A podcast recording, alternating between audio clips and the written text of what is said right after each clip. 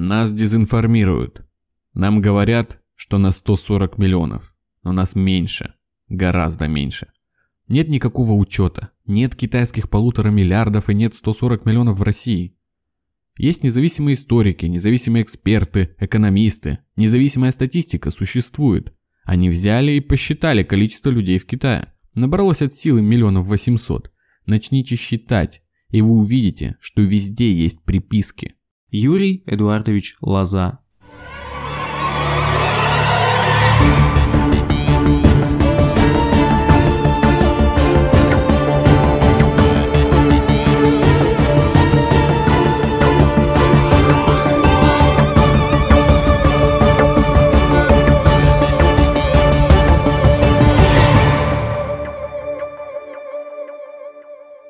Привет, это подкаст «Заговор». Я Витя. Я Андрей, всем привет! Мы подкаст о конспирологии. Здесь мы рассказываем о различных теориях заговора. Стараемся делать это интересно и весело.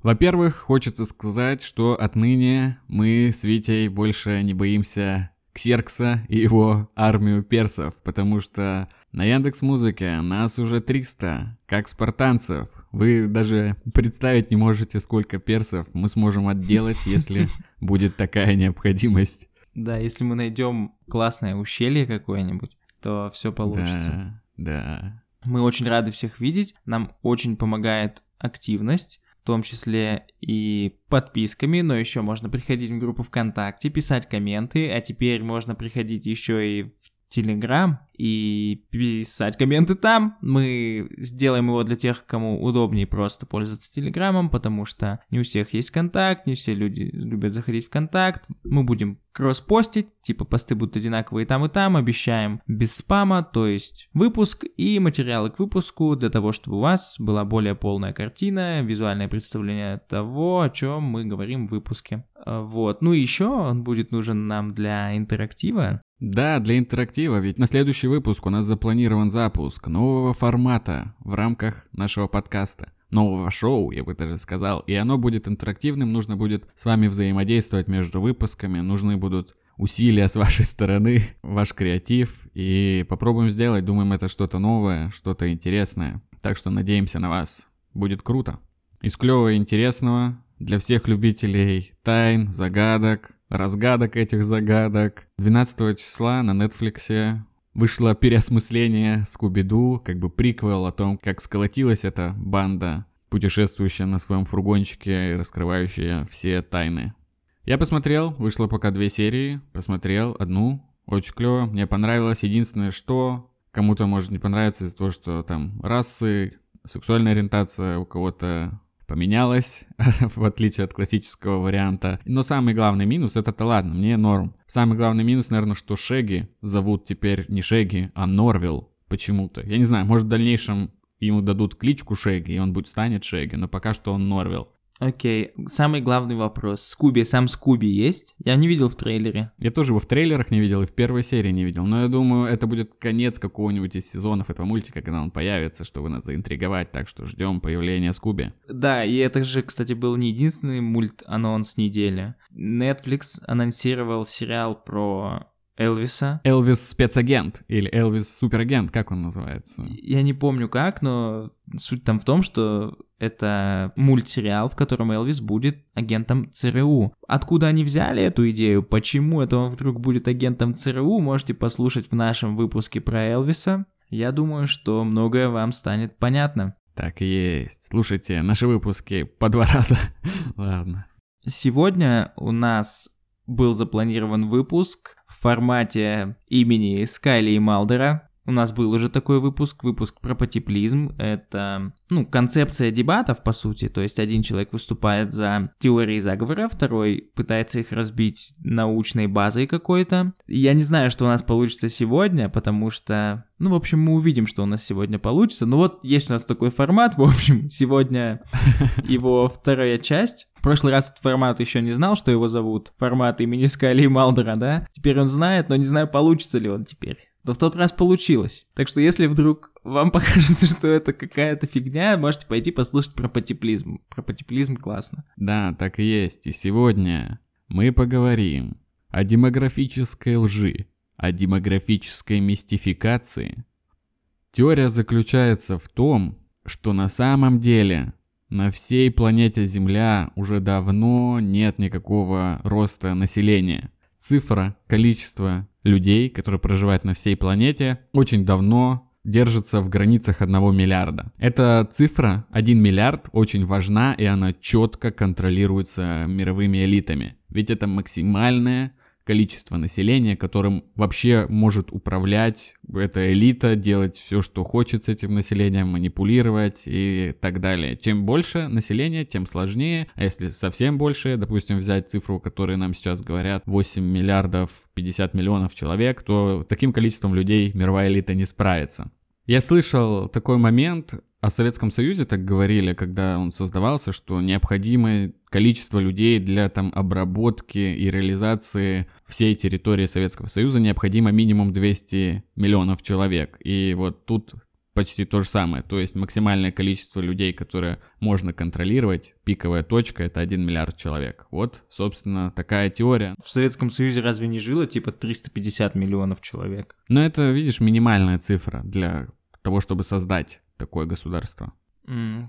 А зачем нам тогда вообще говорят, что нас 8,5 миллиардов человек? Почему бы просто не сказать, что, ну, да, нас 900 миллионов. Не обязательно же говорить нас 900 миллионов, потому что нам удобнее вас так контролировать. Никто бы, никто бы не задумывался, если бы изначально ему говорили, ну да, 900 миллионов, ну окей, 900 миллионов и 900 миллионов как бы. Ну, видишь, Все равно есть, знаешь, людей... цифры такая штука, там от определенного количества ты уже не можешь не визуализировать себе, не осмыслить их, типа, ну, в полном масштабе. По большому счету, для обывателя между 900 миллионами и 8,5 миллиардами э, разницы нет. Думаешь? Но я думаю, что такую цифру мозгу сложно обработать. Ну, когда у тебя там круг общения 10-15 человек, какая тебе разница, сколько в остальном мире, там, 800 миллионов или 8,5 миллиардов, по большому счету, вообще без разницы. Ну, можно же как-то в голове представить, насколько большая Земля, насколько мало людей, а ресурсов очень много, и как бы лю- люди становятся расслабленными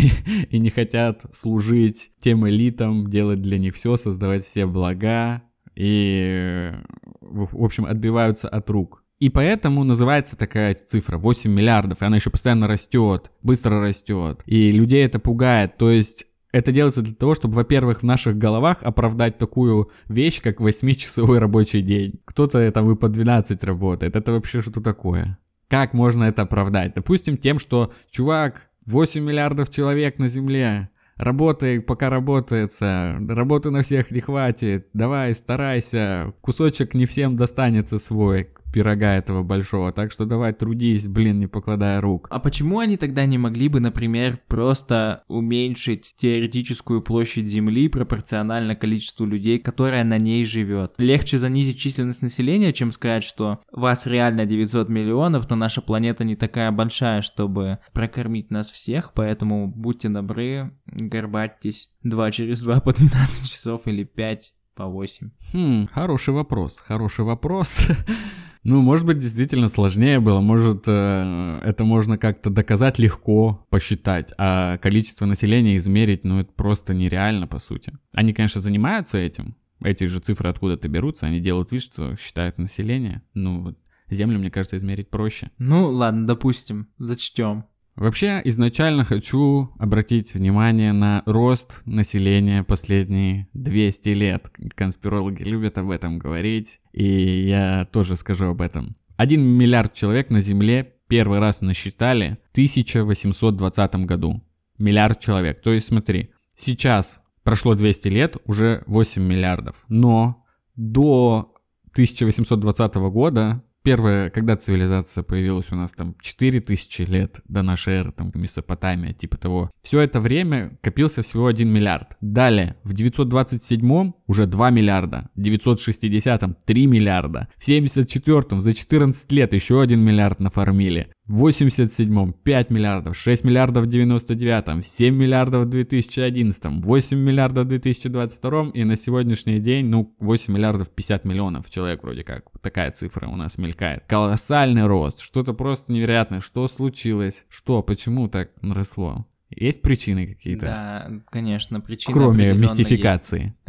да, есть определенно причины в нашем мире, в действительности. В общем, 20 век, ну вообще, стык 19-20 века — это важнейший момент в истории нашего вида. Ну, как раз ты можешь заметить, что рост пошел примерно тогда, ну, если глобально брать, не прямо на стыке конкретно, но вот 1927, да, второй миллиард появился.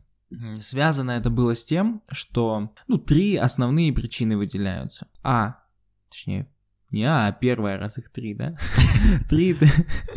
Первое. Это первое и главное по версии очень многих, не знаю, как их назвать, социологов, демографов, врачей, это улучшение питания за счет индустриализации, развития средств доставки, хранения пищи, упрощения и ускорения обработки земли, распространения различных агрокультур по свету, качество и количество пищи на душу населения резко выросло. То есть количество калорий, которые ежедневно потреблял человек, стало намного больше, чем в среднем, например, в 17 веке. И многие говорят, что это вообще главный и единственный фактор. Не медицина, да, не медицина, не... Не медицина, не гигиена. Ничего из этого не повлияло так, как улучшение питания. Я вот почитал э, об этом, в 20 веке на этот счет была серьезная дискуссия. Вообще питанию уделяют супер много влияния. Есть версии, что питание влияет на политические режимы, причем не только так, что кушать нечего, революция, а то, что и наоборот, когда растет средний класс, у него увеличивается количество там денег, реальное количество денег, он может позволить себе разнообразное меню, то есть там рыбу, мясо, орехи, десерты, алкоголь, это увеличивает вероятность того, что режим, в котором существует такая диета у среднего гражданина, будет демократическим. В общем, питание супер важно и для здоровья в том числе, кушаешь много, получаешь витамины, получаешь нормальный иммунитет, у тебя меньше там стрессов за то, что тебе завтра есть, организм растет, ты там полон сил, бодрости духа и хочешь плодиться. То есть можно проанализировать какую-нибудь типичную продуктовую корзину, качество продуктов в своей, своей стране и понять, какого политического режима хотят власти? Ну, это только исследование. Но мне оно понравилось, мне оно показалось любопытным. Да, клево. Мы сейчас уйдем, конечно, в сайдбар про политику, но чем беднее население, тем, очевидно, им проще управлять, да, мне кажется. Ну, там есть, конечно, нижний порог какой-то, такой уровень бедности, что они не захотят никакого управления, но от определенного уровня достатка, ну типа якобы почему была вот эта там болотная, например, да, потому что вырос класс хипстеров, чуваков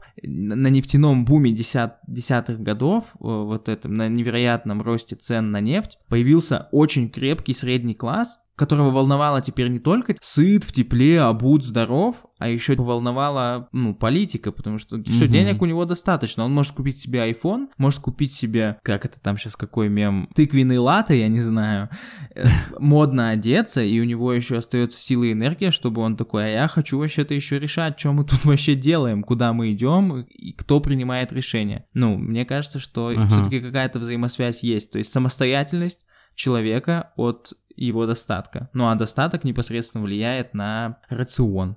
Что еще, кроме питания? Ну, кроме питания, мы не на политический режим, напомню, влияет. У нас не политический подкаст, не на политический режим, а на численность населения. Э, на численность населения еще, конечно, на мой взгляд, повлияла медицина. Может, не в той степени, в какой питания, но тоже весомой. Например, в 20 веке были изобретены антибиотики и прививки от разных вирусных заболеваний. Ну и гигиена. До 20 века особо нигде не существовало, например, центрального водопровода. Не было там распространено, широко распространено убеждение о том, что нужно, например, мыть руки перед едой. Э, вообще, гигиена и средневековье это такая там отдельная тема. Я думаю, все слышали там, что они там выливали там свои ночные горшки на улицу, не мылись неделями, да, чума, кайф. мухи и все такое. Да, полный кайф.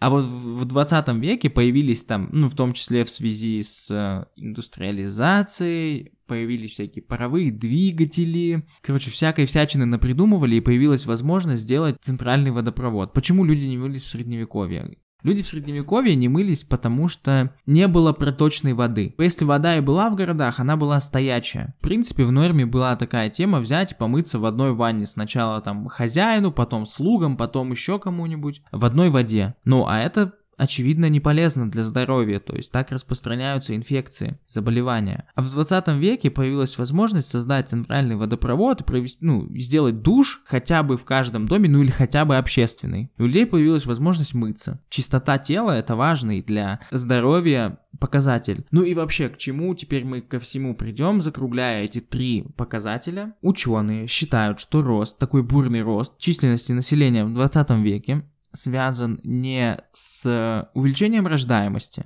а с продолжительностью жизни. То есть все эти показатели влияют не на то, что рождается много новых ребят, а на то, что родившиеся младенцы, например, сначала доживают до подросткового возраста. На первых этапах благодаря медицине, потом благодаря тому, что есть что кушать. Потом из подросткового возраста они вот уже приобретая фертильность, рожают своих детей, а главное, не умирают потом в 20 или в 30 лет, а живут себе спокойно, заболели, пьют антибиотики, опа, новый вирус, раз прививочка, хоп, плотно кушают, иммунитетик растет, опа, помылись, и никакой чумы бубонной, ну вот что-то такое, в общем. Этими тремя показателями, этими тремя пунктами питание, здоровье, гигиена объясняется бурный рост населения в 20 веке, вот как-то так. Mm, то есть, получается, не рождаемость, а именно увеличение средней продолжительности жизни. Это главный фактор такого колоссального бума населения, демографического взрыва по всему миру. В 20 веке на этом сошлись, да, ученые. Я вот ознакомился, они согласились более-менее все с этим. Ну, согласись, вот этот рост, то, что с, с, за 200 лет, он колоссальный. И если учесть, ладно, окей, средняя продолжительность жизни у людей увеличилась, медицина, еда, но население увеличивается, оно разрастается, осваивает новые территории. Помимо того, что они же что-то открывали как-то улучшали, были факторы, которые противодействовали, они должны были не остановить, там, не, зафи... не заморозить рост, а хотя бы его сдерживать, и он как будто бы не должен быть таким колоссальным, потому что параллельно с развитием там медицины развивалось и оружие, войны становились колоссальными, в том числе ядерное оружие, войны, военные конфликты. Эпидемии, болезни новые никуда не делись, не всегда медицина за ними поспевала. Плюс стихийные бедствия. Люди там переселялись куда-нибудь в неблагополучную по сейсмической активности, и там было тяжело, невероятно, и они не могли приспособиться. Плюс голода всякие. Ну, были же факторы, которые могли не допустить такого масштабного демографического бума. Да, такие факторы, безусловно, были. Ну, для начала нужно нам договориться на том, что вообще 20 век штука абсолютно уникальная просто супер революционная и так далее. Если, например, 14 и 13 век, наверное, весьма похожи друг на друга были, ну, да. да, как и 8 с 9, то 20 век, он не похож ни на 19, ни на 18, за счет как раз научно-технического прогресса, там, революции сознания и так далее. Как мы знаем, голод в Европе, например, до индустриализации случался раз в 10-12 лет. Это очень часто. Я даже не знаю, сейчас, сейчас есть определенное количество голодающего населения на планете Земля, но международные организации борются с этим. Вчера я прочитал, что 50 Cent продал дом, который до этого он купил у Майка Тайсона и отдал все деньги на помощь бедным. Ну, то есть, вот такие ребята. Клево, что такие ребята занимаются помощью бедным голодающим людям. А в 20 веке ты много кейсов голода знаешь, даже с учетом Африки. Китай, голод в Китае. Голод в Китае, голодомор. Ну, два. не раз в 10-12 лет. Да, скорее в этом плане с голодом все-таки поборолись маленько. Потом войны. Ну, войны тоже были всегда. Да, тут истребление человечества, как и все, вышло на промышленный масштаб. То есть они стали продукты в промышленном масштабе изготавливать, но и людей, типа, конвейером в печах сжигать. Тут я не знаю, что конкретно сказать. Ну, во Второй мировой войне погибло порядка, наверное, 50 миллионов человек. Была еще Первая мировая, там, наверное, поменьше, но тоже десятки миллионов, вероятно. Насколько я понимаю, демографы видят влияние этих войн на численность населения в следующие за войнами годы демографические кризисы также случались, но влияние тех факторов, что описал я, было значительно выше влияния войн. Хотя мне самому это немножко удивительно. Но, видимо, плодиться стали так быстро, а жить так долго, что 40-50 миллионов учитывая то, что прирост ежегодный был там сотня миллионов, был нивелирован. То есть, да, я понимаю, о чем ты говоришь. В общем, суть, суть, суть, месседж в том, что самые кровопролитные войны в истории случились в 20 веке. Как это могло происходить в одно время с таким масштабным ростом населения? Ну, ответ такой, значит, плодились, очень быстро жили очень долго, вот. Ну, понятно, понятно. Ладно, давай перейдем к моему следующему тейку. На примере нашей страны разберемся в том, как используют демографические показатели как манипуляцию над народом, чтобы заставить их порадоваться и поддержать, чтобы заставить их запереживать и напрячься. Примерно такие цели имеют спекуляции цифрами населения конкретно нашей страны, допустим, что я обнаружил. По данным переписи за 2021 год, согласно Росстату, население страны 147 миллионов 182 тысячи человек. А еще, кстати, ты знал, что в России 1118 городов насчитывается? Да, это же знал. вот чисто, это, это чистая мистификация. Я вот знаю, наверное, 30, 40 максимум. Давай fast game в города, только российские. Давай. Э, э, Тобольск. Э, Кострома. Астрахань. Норильск. Калининград. Что-то надо ничего в голову не приходит. Ща, ща, ща, ща, ща, ща. Дербент, Дмитров. Ну ладно, да, давай, Дербент. Я оставлю, как я тебе подсказал. Так, Тюмень. Нижний Новгород. Дмитров. Великий Новгород. Ну ладно, Воронеж. Вот чтоб тебе же было. Железногорск. Наверняка такой есть. Сто процентов. Кисловодск. Краснодар. Давай закончим, что это будет очень долго. Ну, ну, тысячи не набрали. Ну, тысячи не набрали, но ты сказал, что мы должны закончить. Так нечестно, я думаю. Нет, на самом деле я знал тот факт, что у нас, э, у нас в стране тысяча городов, и я, мне, мне, мне верится в это. Просто не все то город, что миллионник. Но мы из маленького города с населением 45 тысяч человек, типа, и мало кто знает о его существовании, кроме э, жителей этого города и соседних деревень. Ну да, ну да, но тысяча не наберется, понятно, понапридумывали, конечно. Ну ладно. Почему важно говорить на примере нашей страны? Потому что в нашей стране в эту теорию о том, что завышают как минимум на территории России, многие верят. Вот я гуглил и на просторах там Reddit пытался на, в англоязычном сегменте поискать. Все думают о другом, о том, что о золотом миллиарде, который сокращает численность населения, которое является там 8 миллиардов человек, они искусственно его сокращают посредством там, ну по разным средствам, мы обязательно об этой теории еще поговорим. Блин, мы в каждом выпуске упоминаем какую-то теорию, о которой мы уже поговорим. Столько много конспирологии, она вся такая интересная. И сейчас еще и бум конспирологический. Каждый раз новые, новые, новые теории. Блин, круто. Завидую. Ну, мы пытаемся, Сам как серферы, завидую нам. эту волну, эту волну обуздать. Да, да. В общем, в нашей стране эта теория очень популярна, и есть некоторые факты, которые подтверждают завышение населения в нашей стране. Но для начала поговорим именно о спекуляции, о том, как политики спекулируют цифрами для манипуляции населением. Вот, например, 2018 год. Президент говорит, что-то там, что-то там, это связано с ростом могущества России, с повышением конкурентоспособности. Появляется мощный сильный игрок, с которым нужно считаться, а не хочется. Совсем еще недавно думали, что и страны такой больше нет, а оказывается есть, и с ней надо считаться. 160 миллионов у нас проживают. Вот Откуда взялась цифра 160 миллионов, хочется спросить. Я никогда такой цифры не слышал, чтобы у нас в стране население было 160 миллионов. Это 2018 год, то есть такие возвышенные тона. Он как бы хочет боевой дух поднять население. С нами надо считаться, на 160 миллионов. Никто, я уверен, не только я, никто таких цифр не слышал. Ну и люди такие сразу, наверное, как в моем представлении. О, на 160 миллионов, ничего мы растем, как? В 2021 году, цитата, того же самого президента. Я сейчас говорил о снижении продолжительности.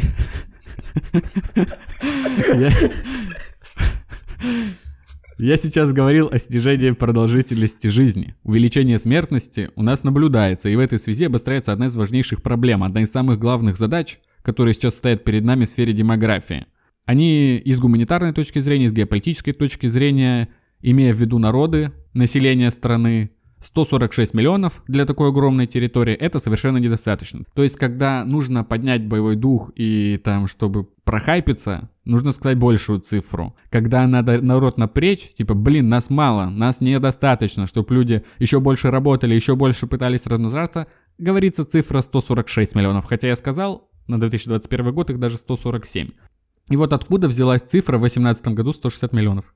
Ну, мне прям вообще странным показалась цифра. Если округлять, то хотя бы до 150 миллионов. 3 миллиона рост, уже серьезный рост. Я всегда, сколько себя помню, цифра была 145-146 миллионов. А тут 160 оказывается у нас. Ого, а в 21 опять 147. Но на самом деле есть этому объяснение. Люди э, как-то взбаламутились, типа, ого, у нас что, 160 миллионов? Пошли вопросы, и объяснение этому дали на различных сайтах, которые комментировали речь президента. Они объясняли это так. В 2018 году, по данным Росстата, численность населения 146 миллионов человек, 880 тысяч. А в МВД посчитали, что с января по ноябрь, почти год, в России было зарегистрировано 16,5 миллионов иностранцев иностранцев и лиц без гражданства. Вместе с этим получается 163 миллиона. И это еще не учитывая нелегальных мигрантов, которые по разным оценкам на тот момент насчитывалось примерно 7,5 миллионов. То есть он сказал 160, вроде как по факту 166, на, по данным Росстата 146, какой цифры верить. Я задался вопросом, неужели там трудовых мигрантов не учитывает перепись населения, которые там приехали меньше, чем на год? Оказывается, учитывает, так почему их в отдельную какую-то колею взяли? Просто я почитал, и оказывается, ну, перепись населения охватывает учитывает все население страны в момент проведения переписи, в том числе как мигранты, так и постоянные жители. Исключения там составляют военные и дипломаты, которые там приехали с дипломатической миссией, и все. А все они их учитывают. То есть как минимум с тем, что спекуляции населением, количеством,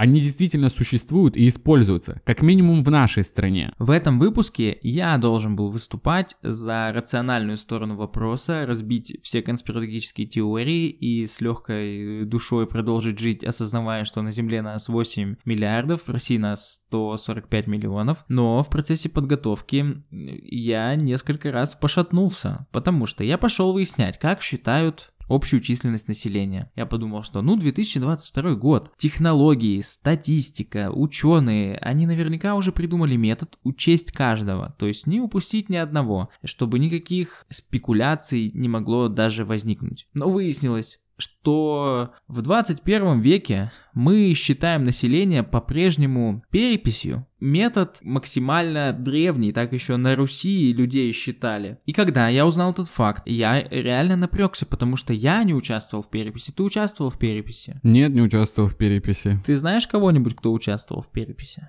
Ну, я помню в детстве, когда еще с родителями жил, приходили, по-моему, что-то есть какое-то такое воспоминание. Но я сколько лет живу уже отдельно, много, и ни разу не участвовал в переписи. Последняя была в 21 году. Да, да, я в ней не участвовал. Я тоже не участвовал. Я не знаю никого, кто бы участвовал. Вот что страшно. При этом руководитель Росстата говорил официально, прямо есть интервью, где он говорит, что в переписи населения приняло участие 99% граждан. Поскольку мы с тобой не знаем, я не знаю, сошлемся на опрос Левады Центра, который является иностранным агентом. По их данным, 46% населения всего а, от общего числа 46% населения приняло участие в переписи. Как ведется дальнейший подсчет? Получается цифра, ну я не знаю, как она у них получается, но они, короче, просто, видимо, рисуют цифру 145 миллионов, да? Ну и по каждому региону и муниципалитету также происходит. И в дальнейшем умершие из этого числа отнимаются, новорожденные прибавляются, и прибывшие иммигранты также прибавляются. И получается новая цифра, то есть актуальная на год или месяц, в который нужно узнать численность населения конкретного места. Вот. И все. Никаких больше данных нет. Ни налоговая, Конечно, они знают, сколько у них физических лиц налогоплательщиков, там сколько юридических тем более, да, но там не учитываются люди, которые не стоят, ну, не платят налоги, то есть, например, люди там до 16 лет, до 18 даже, нет, наверное, до 14, до 14 да, до, до 14, да. да. Там э, не знаю, непонятно, как там учитываются пенсионеры. Э, в общем, почему-то нет какой-то сводной таблицы. В моей голове все было просто. У вас есть этап рождения, где вы регистрируете человека в ЗАГСе, есть этап выдачи паспортов, есть этап этап смерти, есть постановка на налоговый учет, есть постановка в пенсионный фонд Российской Федерации, есть там куча, куча еще всего, все этапов, на которых снился, вот год снился вообще? Что? Ну, это тоже по пенсии, да? Да, что-то по пенсии. Есть куча этапов, на которых можно как-то грамотный учет в сводной таблице провести. К тому же смерти все тоже в ЗАГСе регистрируются. Но нет, мы по-прежнему ходим с бумагой и ручкой и записываем людей поименно. Я не посмотрел, как происходят подобные мероприятия в других странах, но то, что, видимо, наши власти и мы не знаем, сколько нас вообще живет, видимо, это так. Я вот посмотрел, я, я заглянул в другие страны, в США три варианта. Прийти куда-то на участок отметиться, электронно это все сделать, и какой-то там еще в Китае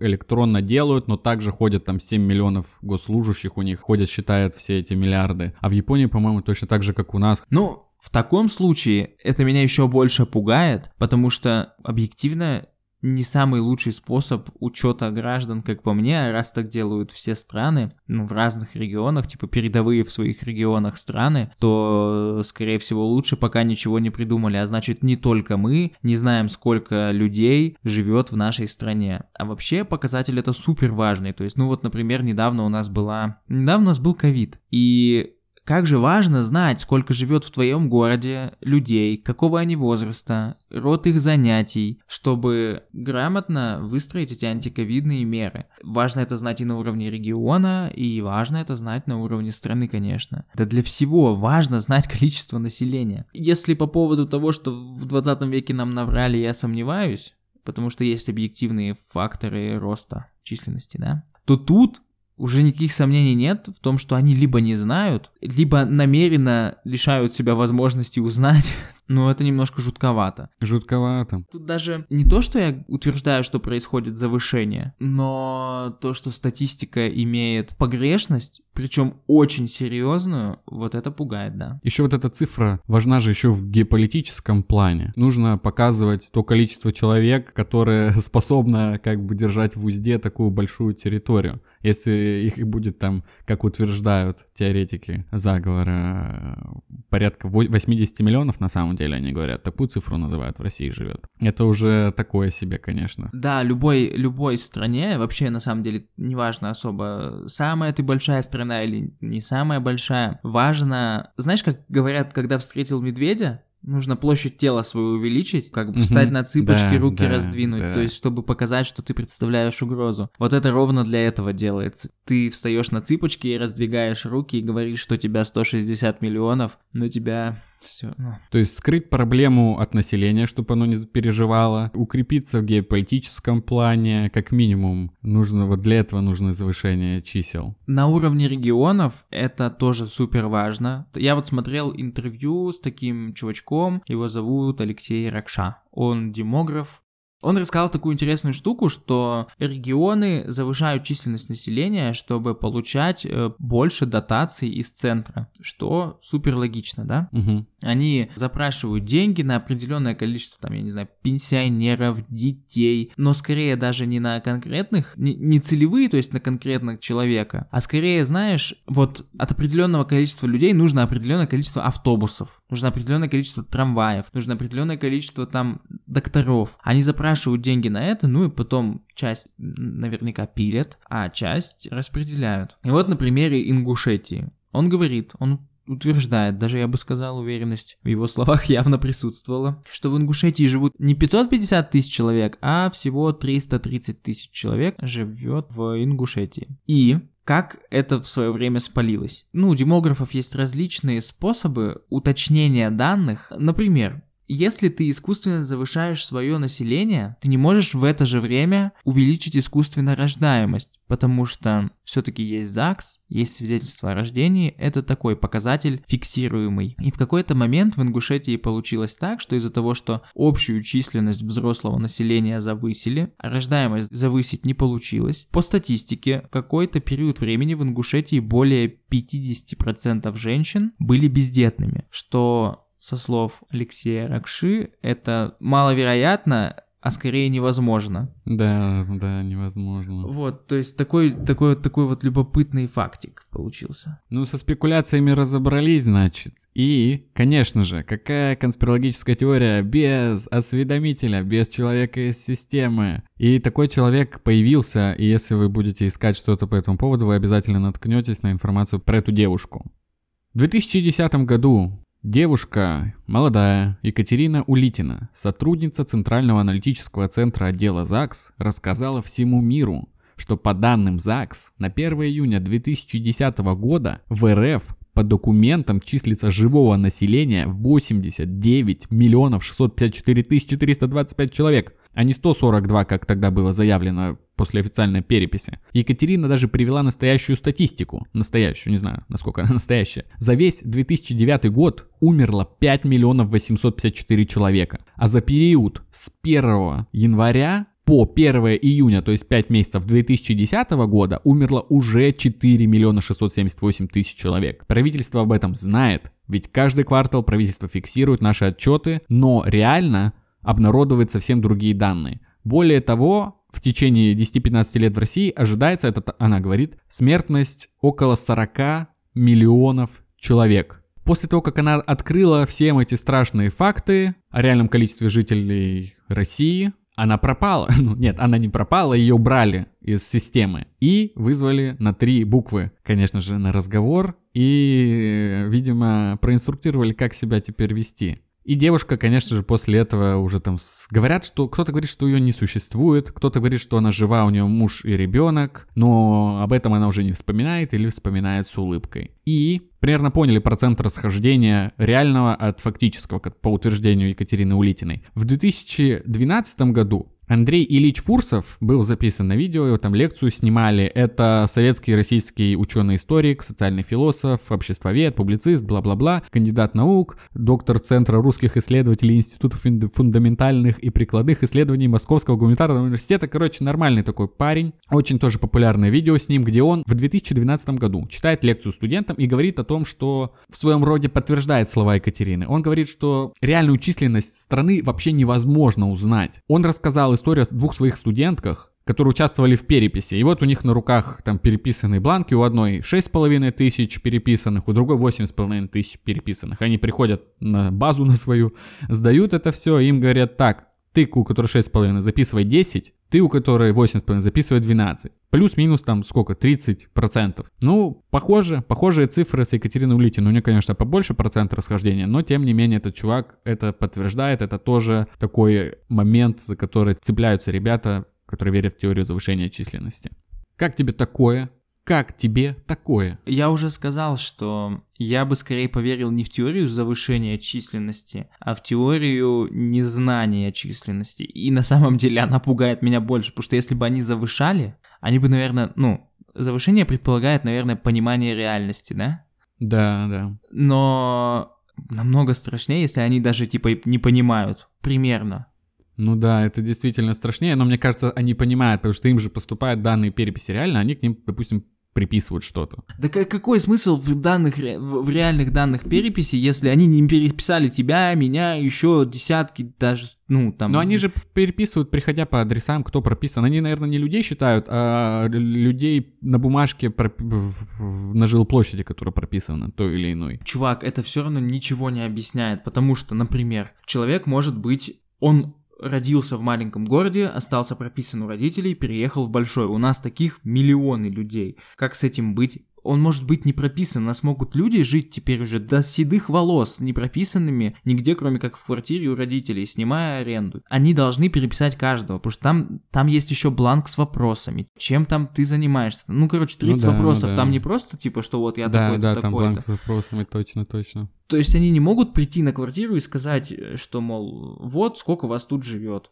Ну, пятеро. Где трое? Трое в Свердловской области. Это меня что получается? В ХМАО меня посчитают как жителя там моего дома, да? А в Свердловской области как студента вуза, да? А потом я вообще живу по факту в там Питере, и в Питере меня посчитают как снимающего квартира человека. Ну нет, это бред. То есть вот это вся, сам формат переписи, он как будто создан для того, чтобы мы не хотим знать реальную цифру. Мы не хотим знать реальную цифру, мы хотим перепись, как в 17 веке.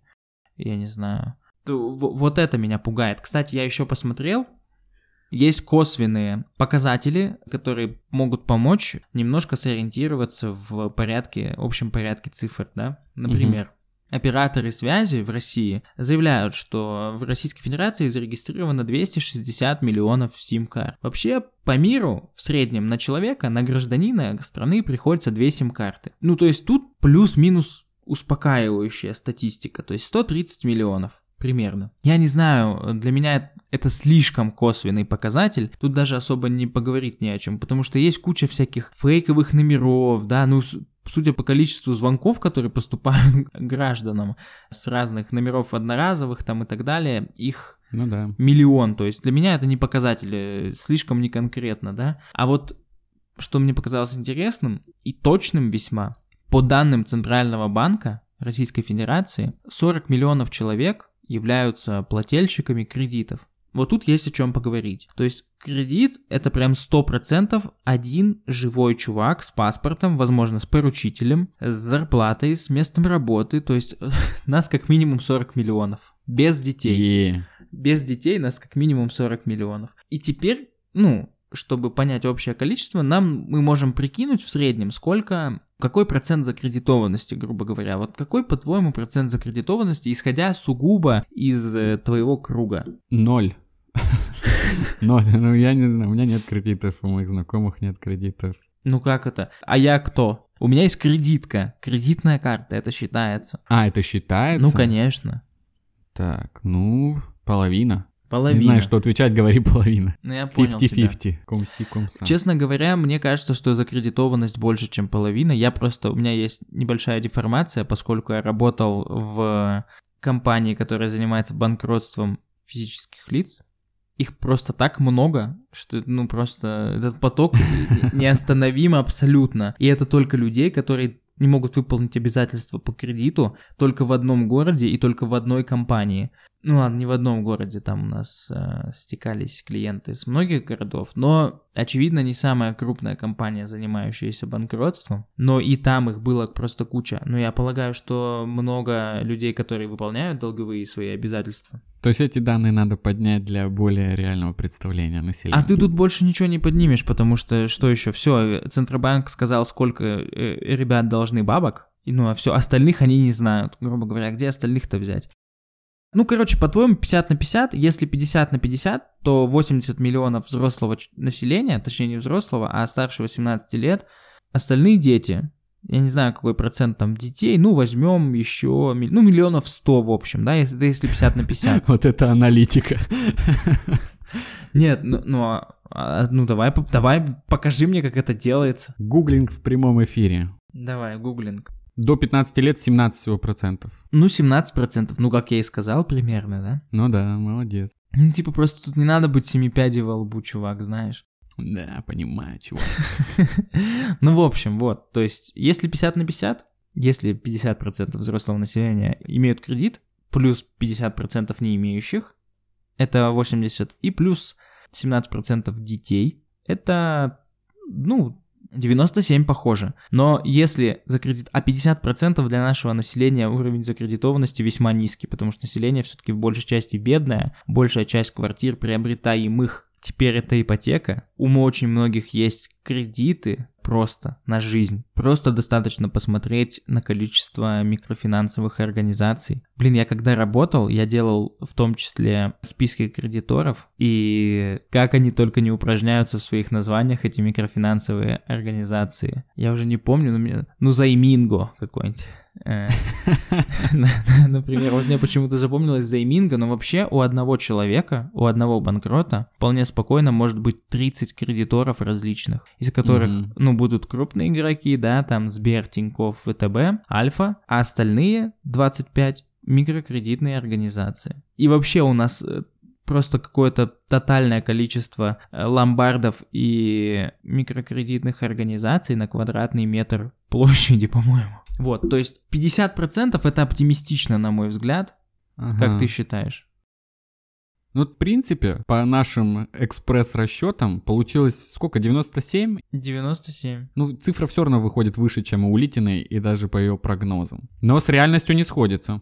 Да. И э, если двигаться дальше, есть еще один важный момент и важный показатель, а именно зерновой индекс. В общем, Людмила Кузьминична Фионовна, Советский российский ученый-физик доктор физико-математических наук. В Советском Союзе она стала доктором наук. И в 21 году, насколько я знаю, это в 20, с 21 год ее спич – она говорила о демографической ситуации в России, которая, по ее мнению, настолько угрожающая, что ставит под вопрос не только перспективы развития, но и вообще существования государства. Она упоминала такой термин, как индекс зерна. Что это вообще такое? По всему миру, она утверждает, что это по всему миру признанная единица измерения, зерновой индекс. В общем, речь идет о том, что в европейской цивилизации на одного человека в год страна должна добывать одну тонну зерна. То есть посмотреть, сколько добывает, экспортирует, импортирует зерна страна, и можно, исходя из этого, судить, какое количество населения в этой страны. Это как бы масса зерна, которую ты имеешь, и ты ее размениваешь там. Ну, из зерна мы знаем, это в том числе и фуражное зерно, которое там идет на корм крупнорогатому скоту там и прочим животным, чтобы делать из них мясо. Э, что-то идет на спирт, ну и вот так вот ты его размениваешь и размениваешь и размениваешь, расторговываешь, и в итоге у тебя все необходимое на год появляется. И вот такая вот цифра, тонна на человека. И она приводила данные за 2019 год. Произведено было 130 миллионов тонн зерна, на экспорт отправлено 50, итого в стране осталось 80 миллионов тонн зерна, и 8, опять эта цифра 80 миллионов человек, как у Улитины, у нас чуть больше получилось по нашим расчетам, но примерно вот такая цифра. И дело в том, что сейчас еще у нас меньше зерна. Насколько я посмотрел, в 2021 году 21 тонна была добыта. Но там и экспорт чуть-чуть снизился, в отличие от 2018 года, который она привозила. Ну, плюс-минус то на то. И этот зерновой индекс, во-первых, важно, наверное, сказать, что я о зерновом индексе гуглил, искал и нашел только в ее упоминании этот термин. Но, тем не менее, за него вцепились и начали накладывать его на различные страны. Я думаю, сейчас мы коротенько еще поговорим про Китай и будем закругляться. Люди начали как думать? Если хотим узнать население Земли, начнем с самого большого по населению места, а именно Китай. Китай 1 миллиард 400 с чем-то миллионов, ну полтора миллиарда, грубо говоря, населения. И если наложить этот зерновой индекс на население Китая, реальная цифра там выходит, что полмиллиарда всего лишь в Китае населения, исходя из зернового индекса. Также конспирологи пошли дальше и посчитали население 20 крупных городов, сложили его, получили там 200 с чем-то миллионов человек, 230 миллионов, допустим.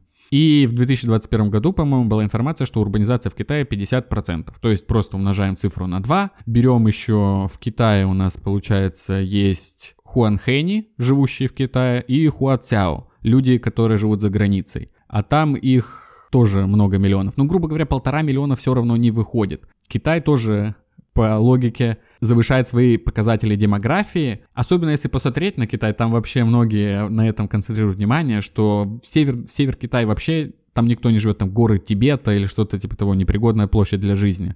А все, все остальное население, полтора миллиарда, концентрируется очень на маленьком пространстве. И многие люди, которые там на мотиках отправляются по Азии, гоняют по Китаю, говорят о том, что не, нету там полутора миллиардов. Я ехал, там вообще, типа, маленькая плотность в деревнях это, населения. Это, типа может, ты такого. видел, может, ты видел эм, стендап Орлова? Нет. Сергей Орлов, у него была очень смешная шутка по этому поводу, что они ехали где-то там, я уже не помню, где конкретно, бери любое рандомное место в России, типа, я не знаю, ну, в Дальнем Востоке, на, на выступление, на автобусе. И он э, говорит, Типа я еду, а мой концертный директор смотрит э, ролик про перенаселение Земли.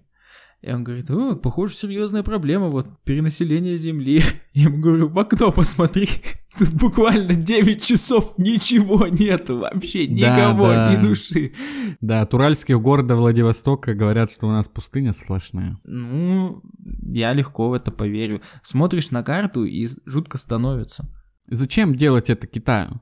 Конечно же, чтобы контролировать свое население, ты прикинь, полтора миллиарда, маленькая площадь, рабочие места ограничены, ты должен просто всю жизнь работать, стараться. Плюс у них же там эти ограничения были на, на ребенка. Сейчас у них какие-то проблемы с демографией, якобы они вымирают, я что-то да, такое читал. Алексей, ну, Алексей Ракша так и сказал, что это вообще типа байка из прошлого века, что переживать за то, что китайцы захватят Дальний Восток не стоит, потому что у них демографический кризис сейчас, который в том числе связан с политикой одна населения. семья, один ребенок. Да, да, да.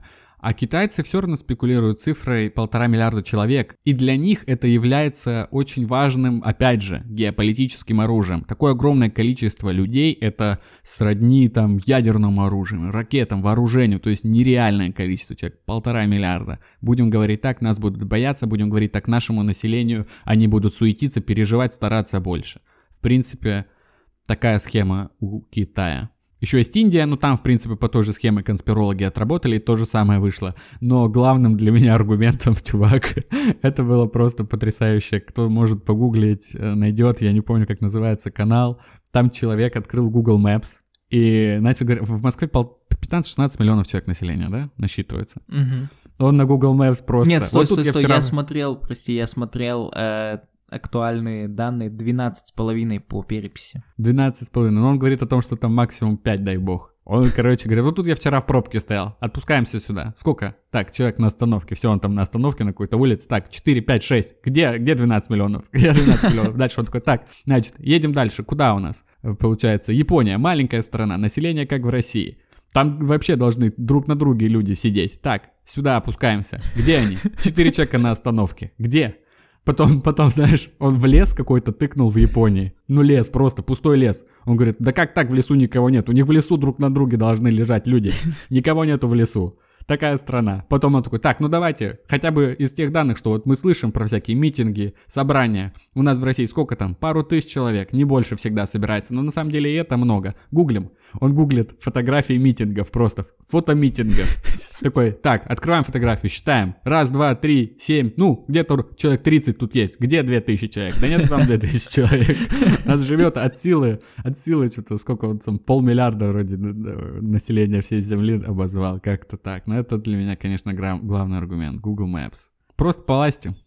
Еще од- один человек, я не знаю, исследователь, можно ли назвать его конспирологом, рассказывал про динамику роста численности в Китае и говорил, что в 845 году 430 миллионов было, столько же в 940, то есть роста не было. В 45 уже 490, и дальше колоссальный рост населения, там, получается, меньше 100 лет, уже полтора миллиарда. А дело в том, что Китай, он второй по потерям во время Второй мировой войны. Далее у Китая там был голод, и тем не менее, несмотря на все беды, Китай как-то наколупал полтора миллиарда, и это действительно странно.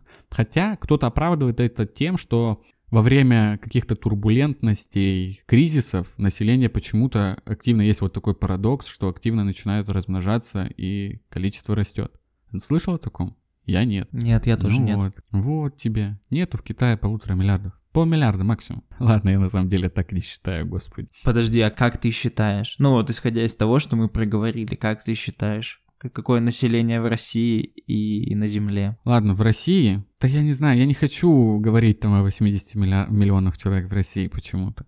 Ну, меньше, меньше 142 миллионов. Еще если учесть, знаешь, какой факт? Какой? Э, что есть же данные разведок, и по данным ЦРУ, насколько я читал, в России цифры с официальными разнятся типа на 10 миллионов максимум. Там 5 миллионов у них ниже количество населения в России. Это ЦРУ. Ну не надо переоценивать их конспирологи. способности. Они у себя дома тоже считают переписью типа населения. Я вообще не понимаю, как в Китае. Китай это же цифровая Тюрьма. Цифров- цифрово- ну, ну, цифровое, тоталитарное или там авторитарное, я уж не знаю, государство, да? Ну, у них есть буквально рейтинг населения. У них, наверное, должно подавляющее большинство быть там зафиксировано. И почему они до сих пор переписью считают? То есть до того, чтобы... Нет, у них люди подают электронно, но есть еще типа те, кто обходы делает, как я понял, такая комбинация, связка. Ну, это понятно, но я имею в виду то, что если у них есть какая-то система, которая типа социальный рейтинг, там по камерам определяет твою там задолженность по алиментам, твой долг по кредиту,